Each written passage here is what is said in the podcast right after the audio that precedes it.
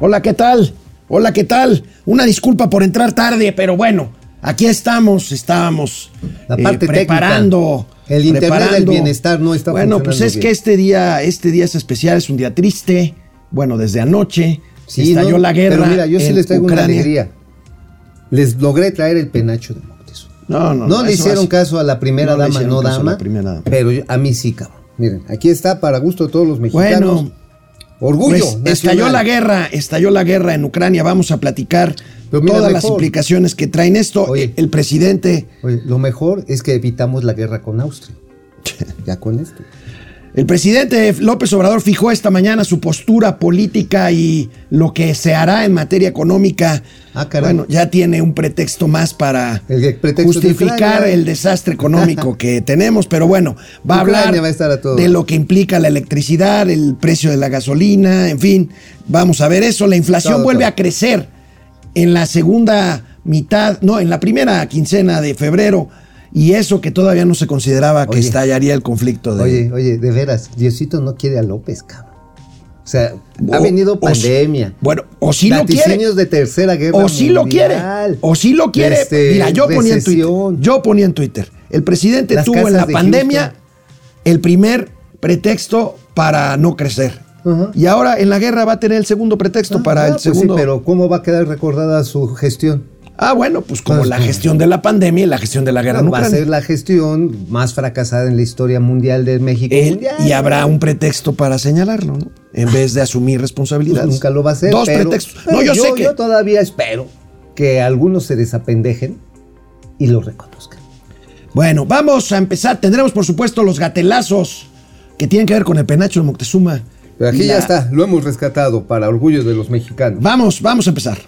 Esto es Momento Financiero. El espacio en el que todos podemos hablar. Balanza comercial, Inflación, evaluación, tasas de interés, momento financiero, el análisis económico más claro, objetivo y divertido de Internet. sin tanto choro. Sí, Y como les gusta, peladito y a la boca. ¡Órale! ¡Vamos, réjete bien! Momento financiero. Bueno, pues eh, tenía, tenía razón, tenía razón el presidente Biden. Por más que muchos normalizadores decían, no, está, está jactándose, eh, el señor Putin está aventando sus cartas para nada más encarecer la negociación. Biden tenía razón, dijo que era inminente el ataque y, Y así anoche, fue. Anoche, así fue. Anoche la guerra estalló en Ucrania a las 20:45 horas, tiempo del centro de México, cuando Vladimir Putin, el presidente de la Federación Rusa, anunció en la televisión de su país un, una operación militar especial, así A lo ver, llamó. La guerra. operación militar. Una opera- ¿Qué es operación? Bueno, vamos a. Es una invasión. Vamos a, vamos a, A ver, si quieren seguimos en este- comentando. en vamos a este ver el video momento- del anuncio de Biden, No, por espérate. supuesto, de de- Putin en el ruso. último momento, lo- los combates se están dando afuera de la central nuclear de Chernobyl. Sí, claro, están ahorita, en Chernobyl. Ahorita. En Y obviamente, pues no vaya a ser que se les vaya un chingadazo encima de la cobertura de concreto y plomo que tiene el, re- el reactor abierto.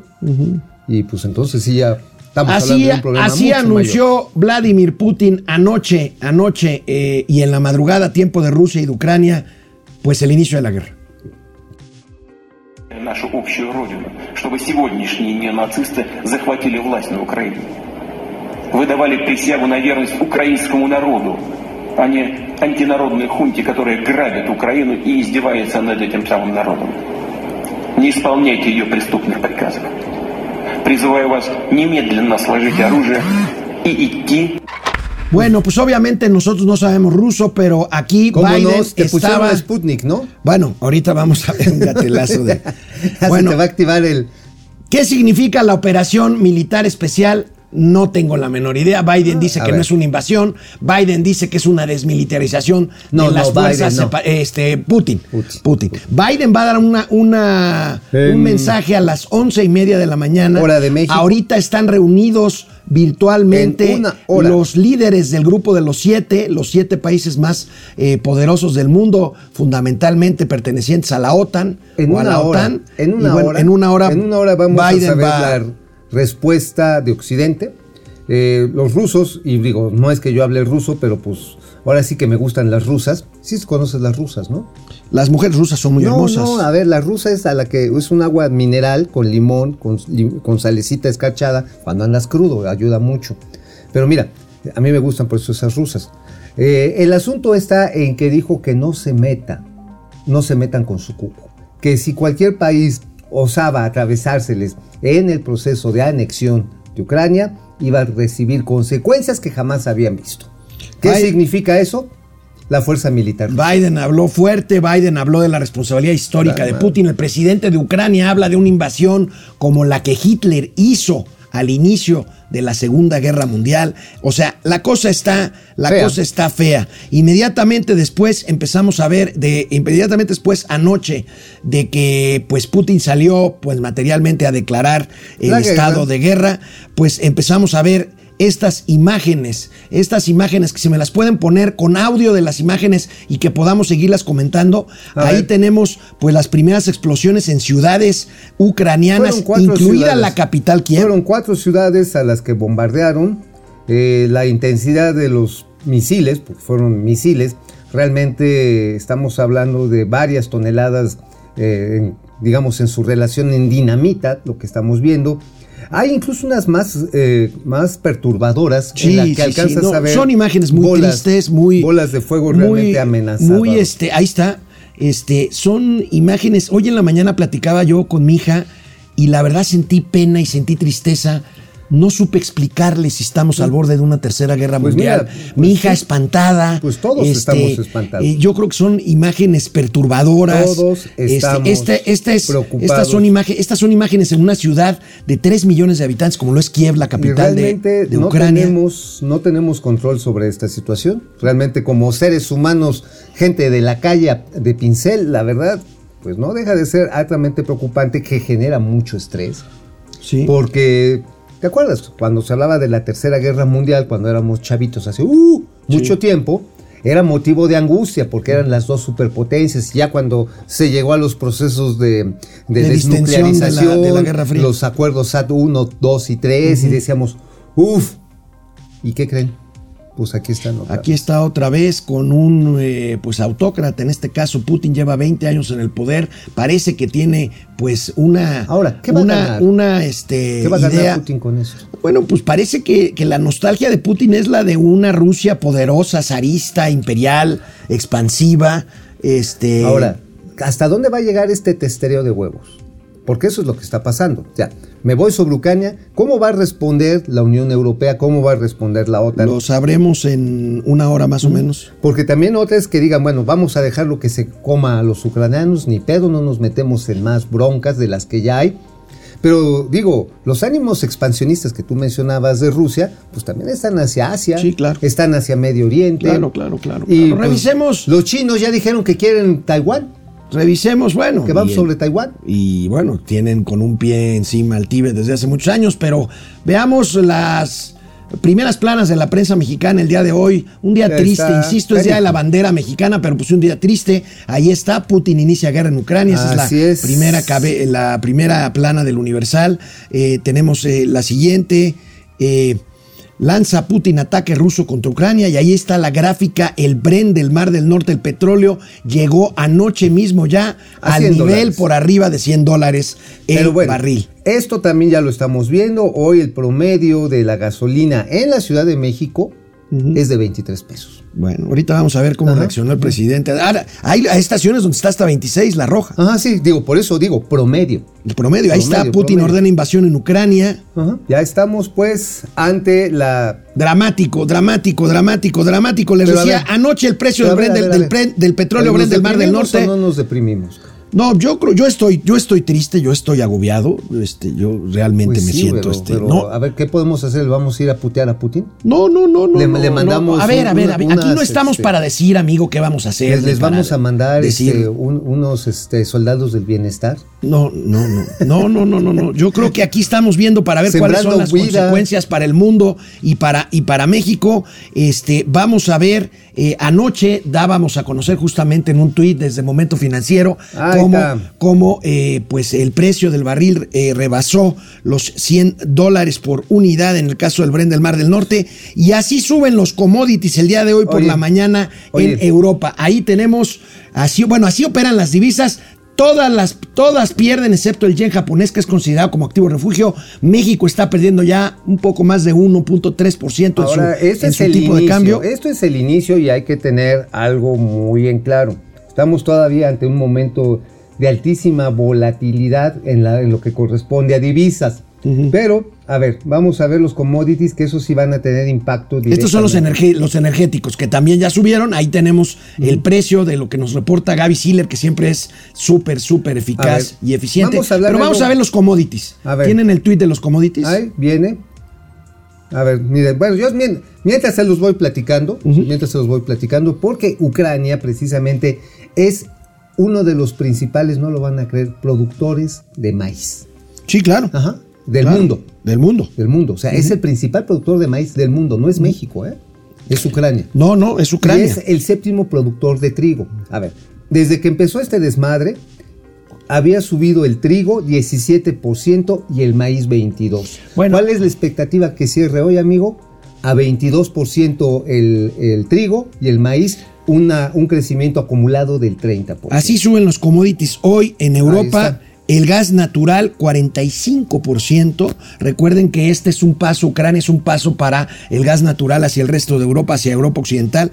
Eh, ya decíamos No, pues si el los 7 productores van a punto- ganar en el el casi el, plazo. el 8% de subida en cuanto al petróleo, la gasolina 6.44%, el paladio 6.61%, la avena 5.9%, el trigo casi 6%, también el maíz que decías, amigo, 5.14%, aceite de soya, aluminio, níquel, gas natural, plata, oro, soya, leche, madera, Todos, en fin, estamos a la puerta de que esta arriba. cadena de suministros que propició inflación en el mundo por la pandemia, pues se dé todavía más en la torre. Ya todo se y, fue para arriba. Pues ya todo se fue, se fue para Ahora, arriba. había, te mandé, no sé si lo vas a poner en los gatelazos que decían que no iba a haber bronca.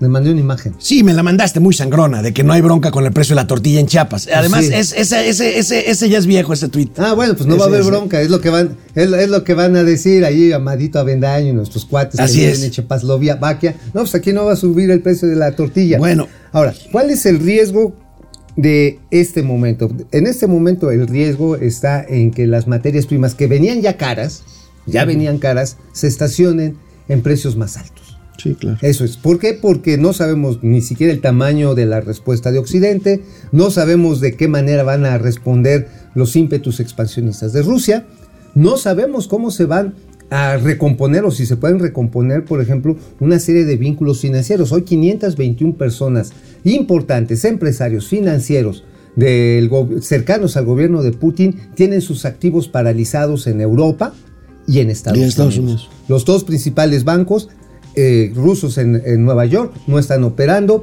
Está prohibido, por ejemplo, en Canadá comprar deuda rusa.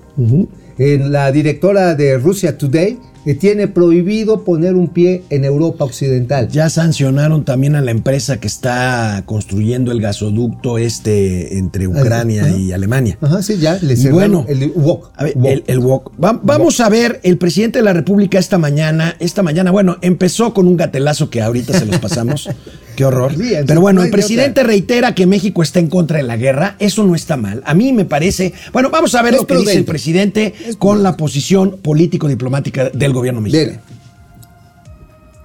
En términos de política exterior, nos vamos a seguir conduciendo, eh, promoviendo que haya diálogo, que no se utilice la fuerza, que no haya eh, invasión. No estamos eh, a favor de ninguna guerra. México es un país eh, que siempre se ha pronunciado por la paz y por la solución pacífica de las controversias. Incluso está en nuestra Constitución, en el artículo 89. Es un principio de política exterior, la solución pacífica de las controversias. Y esa es la postura internacional de México, es lo que ha dado a conocer la Secretaría de Relaciones Exteriores.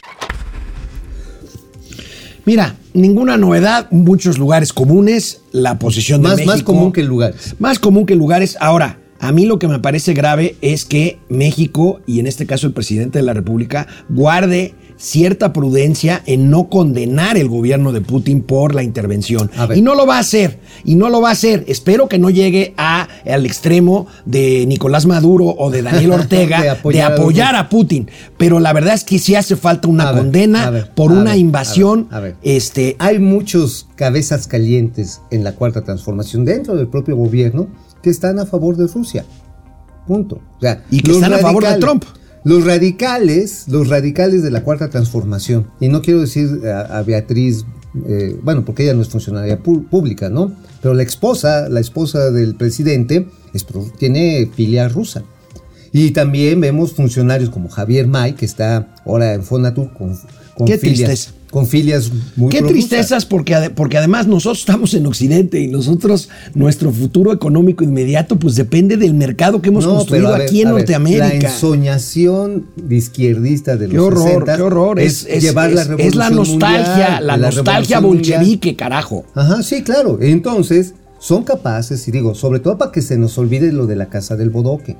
Bueno, pero que, son- que no se nos va a olvidar. Ya va el hashtag va en 4. A ver. José Ramón López Beltrán 4. Cuatro. Bueno, pues nada más, sí son capaces de quererle este, voltear la espalda a Estados Unidos con tal de que ya no se hable del tema de su hijo.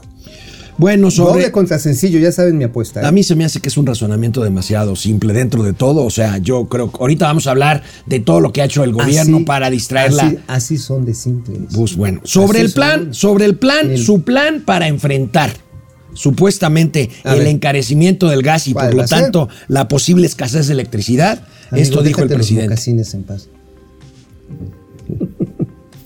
Acerca de los efectos económicos que puede eh, generar, que de, de hecho ya están eh, produciéndose, estamos nosotros desde hace algún tiempo preparados para que si nos aumenta mucho el precio del gas de importación, eh, podamos eh, echar a andar todas las plantas de generación de energía eléctrica que eh, no requieren gas para evitar el aumento en los costos de eh, la energía eléctrica. Eso informarle a la gente que ya tenemos ese plan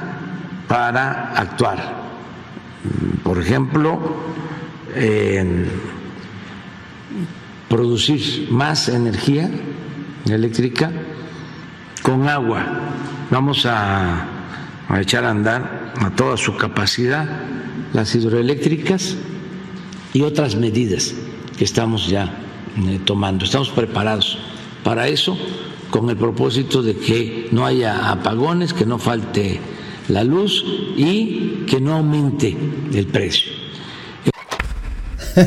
Oye, oye, A ¿y ver. las hidroeléctricas? Mira, no ¿Y hay agua, no, hay- no hay agua en las no hay presas. Por supuesto, el que está muy contento es el senador Guadiana. ¿Por qué? Porque van a, desde ayer lo dijo el presidente, Vamos vamos a a, comprar prender las termoeléctricas con carbón, y con combustóleo para garantizar También- el abasto de electricidad. Octavio y, Romero. Y, qué- y qué onda? Que ayer fue día del agrónomo, por cierto. Pues, este. está muy contento Octavio Romero, porque hoy por hoy las refinerías en México producen más combustóleo que gasolinas.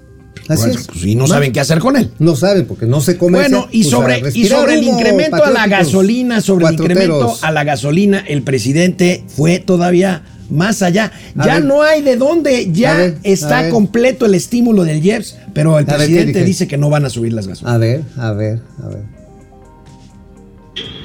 En el caso de las gasolinas, igual. Hay un subsidio, para decirlo con claridad. De modo que, aunque aumente el precio de la gasolina de importación, porque aumenta el precio del petróleo crudo, que esto no se traslade a los eh, consumidores, que mantengamos el precio de las gasolinas como está acordado, que no aumente el precio por encima de la inflación. Entonces, estamos preparados con ese propósito y vamos a estar pendientes Pues, pues, pues sí, amigo, nada más que fíjate esta imagen, fíjate esta imagen de la gasolina. de la gasolina, ya hay una estación por ahí que tiene la gasolina a niveles ya casi de 26 pesos. Ahí la está. roja, ahí está. 25 con 39. Rosa, O sea, litro de gasolina a los 26. Oye, ahí está. Y ya sí no hay, y ya no hay dijo. margen. ¿De dónde van a sacar el A ver, a subsidio? a ver, a ver, espérate. Ya no, no tienen para dónde sacar el subsidio, pero sí tienen a quien echarle la culpa. A ver, ayer Ricardo Sheffield, que me cae muy bien, pero pues ayer dijo una barbaridad. Dice, oigan, pues que no se queden el estímulo los gasolineros, los gasolineros se están clavando el estímulo. O sea, a ver, Pero no hay manera de que se lo clave. pues no, pues simple y sencillamente, en este momento ya no le estás aplicando el, el impuesto. Entonces los gasolineros lo único que hacen es que transfieren el precio del combustible a como lo sea, compran más la, a la ver, utilidad que tienen. A ver, se acabó. Ricardo Schiffel está insinuando que Hacienda le paga A las a las, estaciones a las estaciones el equivalente al IEPS y para que luego él, Lo los regresen, lo sí. cobren y lo regresen. Ajá. Pues qué estupidez. Pues sí. Pues sí. Bueno. Así de, de ese tamaño. Y en cuanto al tipo de cambio, miren, ya no vamos a pasarle más al presidente porque de veras, de veras, y en el tipo de cambio dijo, no, pero el tipo de cambio está preparado porque está fuerte. Ajá, Señor presidente, hay un fenómeno que los que algunos analistas le llaman el tsunami. Los tipos de cambio se aprecian antes de una crisis como esta.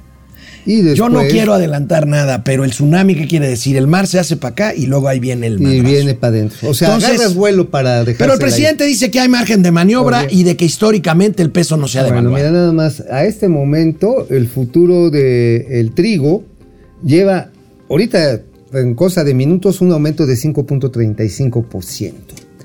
En términos anualizados, el incremento, hijo de la chingada, está muy feo, 34.04%. ¿En dónde? En Chicago.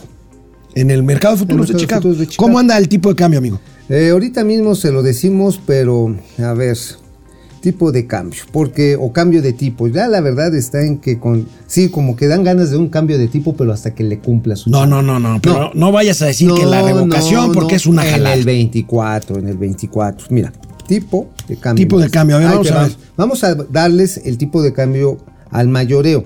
Ajá, al mayoreo. Madre, pues ya se fue para arriba 2% al mayoreo. Estamos hablando de un promedio de 20 pesos con 63 centavos. Vamos rumbo a los 64. 21. Ajá, los 21 pesos. Este, el salto que estamos viendo, pues es notable. Estamos hablando del precio interbancario, el mayoreo. Ya el menudeo, seguramente hay casas, y ahorita vamos a checar por bancos, que debe estar arriba de los 21.20, 21.30. Este, y seguramente lo que vamos a ver, mira, nada más, ¿cuánto ha variado? Pues ahorita la variación, repito, sigue siendo al alza de 2.0 de 2.05%, está ahí batallando. Es una de las monedas más intercambiables en el mundo, Ya era una de las más negociadas. más negociadas. Eh, sí nos están poniendo una madriza porque es una devaluación de 2%. Los mercados financieros para día. abajo, los asiáticos de hoy que ya cerraron, los europeos que están ahorita en pleno La descenso. bolsa mexicana, la bolsa de, valores, mexicana de menos valores. 1.45. Menos que es un 1.45. mercadito. Que es un mercadito bueno. pitero. Bueno, vamos a pasar eh, el el, Dow Jones. El Dow Jones sí preocupa, carnal. ¿En cuánto Menos está? 2.07%. 2.07%. El Nasdaq debe de andar más o menos en lo mismo. Ajá, y el dólar, el índice dólar a nivel global está creciendo 1.28 porque se está dando pues el regreso a los activos en billete verde.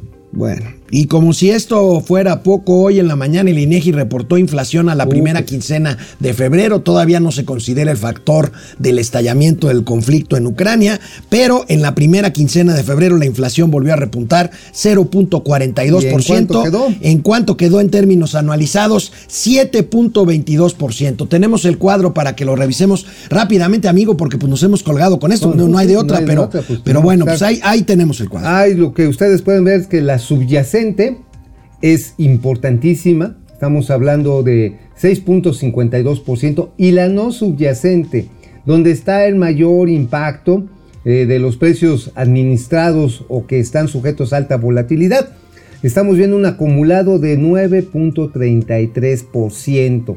Y chécate, agropecuarios, frutas y verduras, a ti que te gusta la verdura, 18.51%, carnal.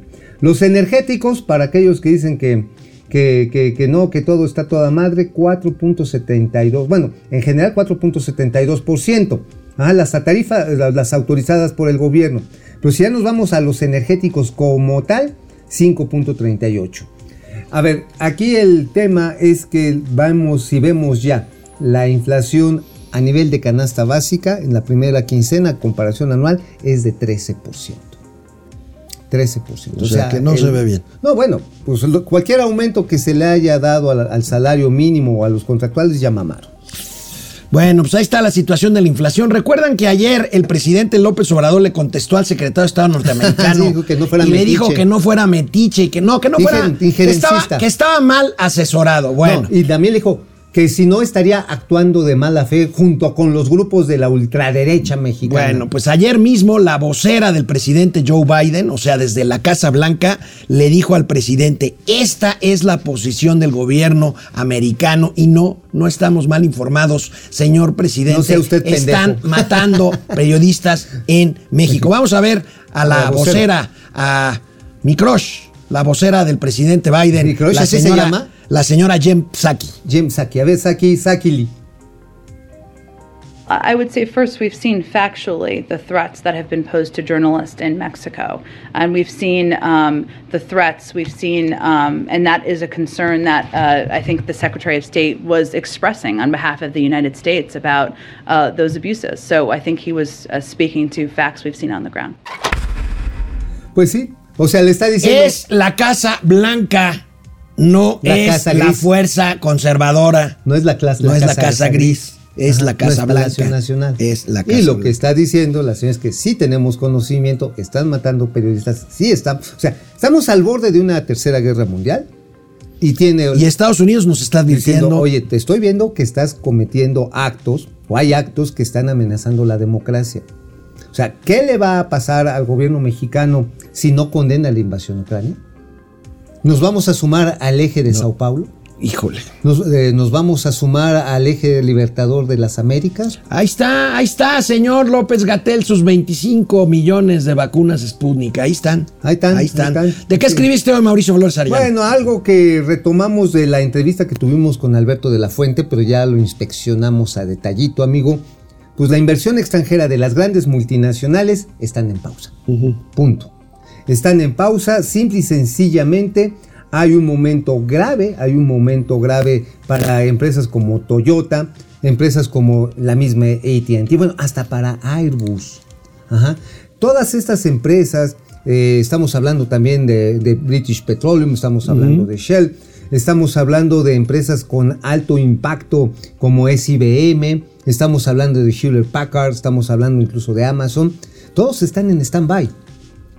Fíjate, amigo, estamos por entrar al, al tramo final del primer trimestre del año. Estamos a nada de marzo. Y no hay ningún plan todavía firme por parte de estas empresas de cómo van a manejar sus inversiones para este año. ¿Qué es lo que están haciendo? Simplemente mantener la inversión en CAPEX, en capital fijo, es decir, renovaciones, manutenciones, pero expansiones se están yendo con mucho cuidado. ¿Sabes quién sí se expandió? ¿Quién? Curiosamente, Microsoft. Microsoft. Microsoft formó un nuevo centro de respaldo de información de nube en Querétaro. Es una inversión muy considerable. Estamos hablando de prácticamente 100 millones de dólares. Un gran centro de almacenamiento. México es todavía uno de los grandes centros de almacenamiento de datos fuera de los Estados Unidos. Es el principal.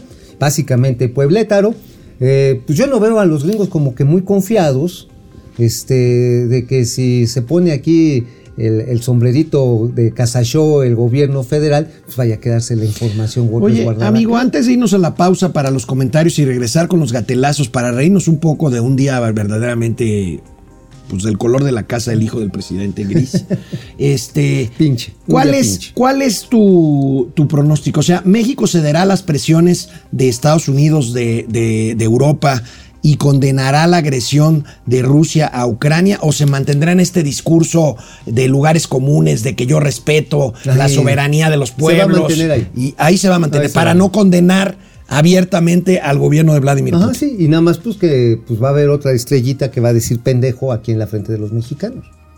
Y vas a ver precisamente la pausa de las multinacionales que dicen, ya no eres de fiar, carnal. ¿Para qué le meto lana? Vamos a los comentarios. eh, vamos a ver cuántos están conectados para contestarles a los más que podamos. Y regresamos Regresamos con con los gatelazos. Pues un poco de humor en un día, en un día, insisto, negro. Culero. Bueno, Genaro Eric, saludos. A, a- s- subirá la tortilla el pueblo bueno y, al pueblo bueno y sabio. Eh, Pues, es oye. esa imagen que me mandaste ya, ya la habíamos pasado. No, no, la, no, ya, no, güey, de- no la habíamos pasado. No la habías, debías de ponerla, mano. Debías de ponerla, porque sí está, está bien bonita. A ver, este. A ver, A ver. Música para mis oídos. Viene la lanita. ¿Cuánto, cuánto? A ver quién fue el A que ver. se mochó. Eso, mi 50. Enrique Herdes. 50, Enrique 50 de Herdes. Enrique Herdes. 50 varitos. A ver, este, Alemus, ¿ya vieron los indicadores del INEGI de este mes? Ya. ¿Eh? Said Baltar, Lalín, que, que manden a Claudia Sheinbaum a pacificar la guerra de Rusia contra Ucrania, así como lo hizo con Vietnam. Oye, sí, la verdad que sí, ¿eh? La señora salió chingona para pacificar, ¿eh? Ya ¿quién dijo eso que ella ayudó? Ella que cuando fue estudiante, ella hizo mucho por Por pacificar Vietnam. Órale. No, pues que manden a Rambo también, ¿no? Tapiajer Millennium, los tíos Alex y Mao llegaron tarde por estar asesorando a Biden en su mensaje de las 11, pues lo dirás de broma, pero, Pero sí. sí. A Mauri Serrano, José Eduardo Meneses Cruz directamente solo por la incertidumbre se tiende a aumentar stocks y restringir ofertas. Oh, sí. Dulce Ojeda, qué triste, cuánto daño, cuánto dañará al mundo tales acciones. Yo creo que el mundo no será lo mismo desde ayer para mal. No, mira, pues porque vienen las, las, ahora sí que el gran pleito geopolítico, porque las tentaciones de Rusia de expandirse, por ejemplo, hacia el Mar Negro, hacia, hacia Asia, son muy grandes, hacia Medio Oriente. Hay que recordar que por otro lado también le tiene ganas a otras repúblicas que eran que se separaron de la ex Unión Soviética. Entonces, pues no es mala la comparación con todo lo terrible que da la, la imagen misma de que es un ataque Ojo la, hitleriano. ojo la posición que tome China. Dick Longstrock, buenos días al vodka y al Kalishnikov de esta guerra financiera. Aunque Putin gane, pierde toda Rusia por los castigos que le pondría la comunidad, que le pondrá la comunidad internacional. ojalá que eso los detenga. Betty Lira, hola tíos de las finanzas, te queda guau ese penacho. Ahorita vamos a los gatelazos. Eh, Salomón Gracias. Díaz Pérez, de último momento, AMLO baja- viaja a Rusia para calmar todo el rollo, planea una estrategia de abrazos, no balazos internacional. Ándale, oye, sí, los abrazos del bienestar. Oye, es buena idea, ¿eh? Juaco Núñez, saludos tío Alex y tío Mau, ¿cómo ven? Candil de la calle y oscuridad de su casa que promueve la paz si en México hay guerra con la delincuencia organizada y, Y desorganizada. Pues bueno, pues así está, así está la cosa. Primer día de hostilidades, ya Ucrania reportó sus primeros militares y civiles muertos. Eh, 40. Kiev, Kiev es 40 una ciudad en donde las carreteras hacia afuera están abarrotadas de gente que no atendió las las este, Los advertencias ante- que- eh, previas Ajá. y ahora están tratando de dejar de la ciudad, la ciudad de Pues, Kiev, ¿qué una ciudad harías? histórica. ¿Qué harías tú? Yo ¿Qué me hubiera ido desde hace. Bueno, pero tu casa, tu patrimonio, Bueno, pues tu sí. historia, tus bienes. Esa es la tragedia de una pinche guerra, la población civil. Es una tragedia. Odessa, el puerto de Odessa, también está siendo objeto de bombardeo hace unos momentos. Esto, obviamente le tratan de cerrar el acceso a las fuerzas eventualmente de la OTAN que llegasen a tratarlos de frenar desde el mar, desde el mar Negro. Eh, sí, es una situación bien pinche. Bueno, vamos a los gatelazos. Vámonos, Poco de vámonos. humor. Hoy abrió la conferencia mañanera y bueno, el presidente finalmente fijó su postura. Pero vean lo que dijo al empezar la conferencia de prensa. Hay prioridades, hay prioridades. Aviéntese, presi, aviéntese. a llevar a cabo, como siempre, esta rueda de prensa. Lo vamos a hacer eh, con poco tiempo porque está pendiente un grupo de ustedes para ir a visitar el palacio, como lo hicimos ayer. Entonces, vamos a, tardar eh, menos en preguntas, en respuestas, pero además todo va a ser preguntas y respuestas porque no hay tema. Eh, de modo que comenzamos. No, no, no, no, no, no. O sea, no, no traigo nada ahorita y los voy a pasar. Oye, por cierto, ¿ya viste la cantidad de pinches vallas metálicas que hay alrededor? Afuera de Palacio Nacional. Seis filas. ¿A qué le tienen miedo, eh? ¿Al pueblo bueno? ¿No que lo iba a cuidar? Ah, no, ya sé a quién. A los conservas. Oye, fíjate. A los Al- conser... Ah, es cierto. ¿A Viene qué? el 8 de marzo y seguramente le tienen miedo a las mujeres que van a ir a protestar contra los feminicidios. Obviamente, pues las va a basurear. Digo, ya sabes que este es un miren. gobierno misógino. Es que se lo merecen. Aquí Ajá, hemos a ver. sido, sobre todo yo trato de ser muy cuidadoso Ah. con el tema de la familia y que si la no primera dama y no sé qué. Pero bueno, A ver. ayer, ayer ¿Qué?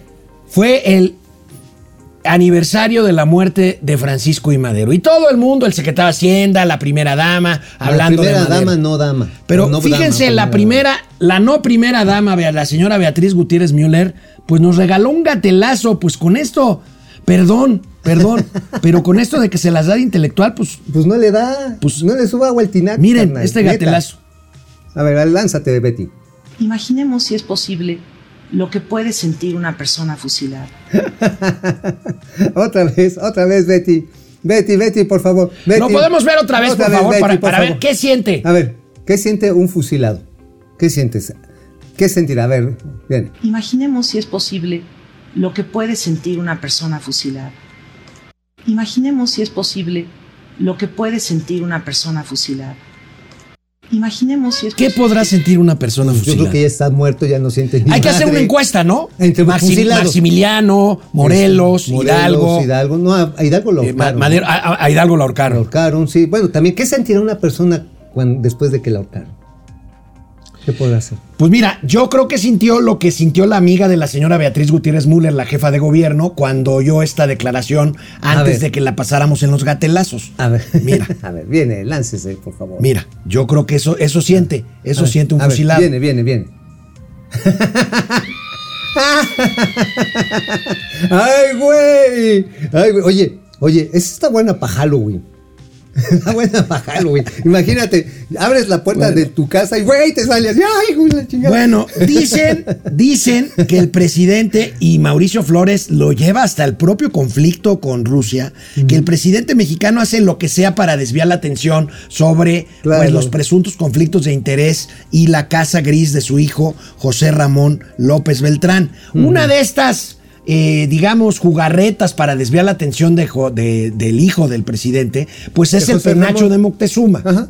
Justamente. Bueno, pero pues por lo que veo y gracias a internet y las redes sociales, este A ver. objetivo, este objetivo no se logró. Ver, bien. Este objetivo está. no se logró. José Ramón pues sí, Sescapayinsky. sí tapa, el penacho sí tapa la casa gris, pero no toda, deja, deja la, cas- la cochera, Ajá, oye. la salita de cine ajá, está, también está ahí. toque la Va- recámara principal. No, bueno, ahora, están viendo está. una peliculita en la salita de cine porque el, la- el penacho tapa la luz del sol. Ajá, sí. Oye, pero también par- tapa parte de la alcoba matrimonial. ¿Te imaginas ahí cómo estarían los brincos? Oye, amigo, ya le mandé aquí a nuestro padre. productor la foto esta, Ah. para que vean qué sangrón eres. Ay, un gatelazo. Gatelazo. Vean la clase de gatelazo que Ay, manda Mauricio, ahorita ay, lo vemos. ay, ay, Pero bueno, ay, mientras, no mientras nos envían este gatelazo, nuestros amigos que ya nos envían muchísimos gatelazos sugeri- sugeridos viene. desde las obras insignia del sureste mexicano. A ver, viene. El sol sale por allá, ¿no? Sí. Este plano está mal. Según eso, el pueblo queda en la dirección del norte, pero según este plano, el norte queda en dirección contraria al pueblo. Sí, Chapulín, pero el plano no está mal. Entonces lo que está mal es el pueblo. Poco. Es como de que no, si el norte queda en la dirección del pueblo y el plano dice lo contrario, o está mal el plano o está mal el pueblo. A menos que el norte no quede en la dirección del pueblo, entonces lo que está mal es el norte. O espera, ¿por dónde dices que sale el sol? Por allá. Ahí está la cosa. Lo que está mal es el sol. aplausos, Aplausos, aplausos. Los ingenieros. Oye, ¿sabes que sí se traen un desmadre bien grande con el nuevo trazo? No saben, no, tienen, no saben ni para dónde. No, saben ni para dónde. Oye, pero lo que sí es un hecho, ahí te va, carnal. Ahí te va. No lo quería decir porque lo quería primero escribir, pero hay que decirlo. Terminando Santa Fantasía, el ejército va a hacer esto y se va a poner a hacer todos los tramos del tren Maya. No lo va a acabar. No, pero a ver, van a quererle quitar los contratos a todos los particulares.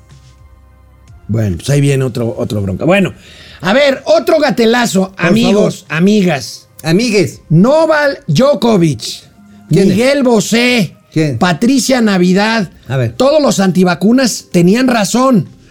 Vean este testimonio de para qué quería Putin ponernos a los a ver, mexicanos viene. su vacuna A ver, Sputnik. ¿Qué quería hacer? ¿Qué quería hacernos este cabrón?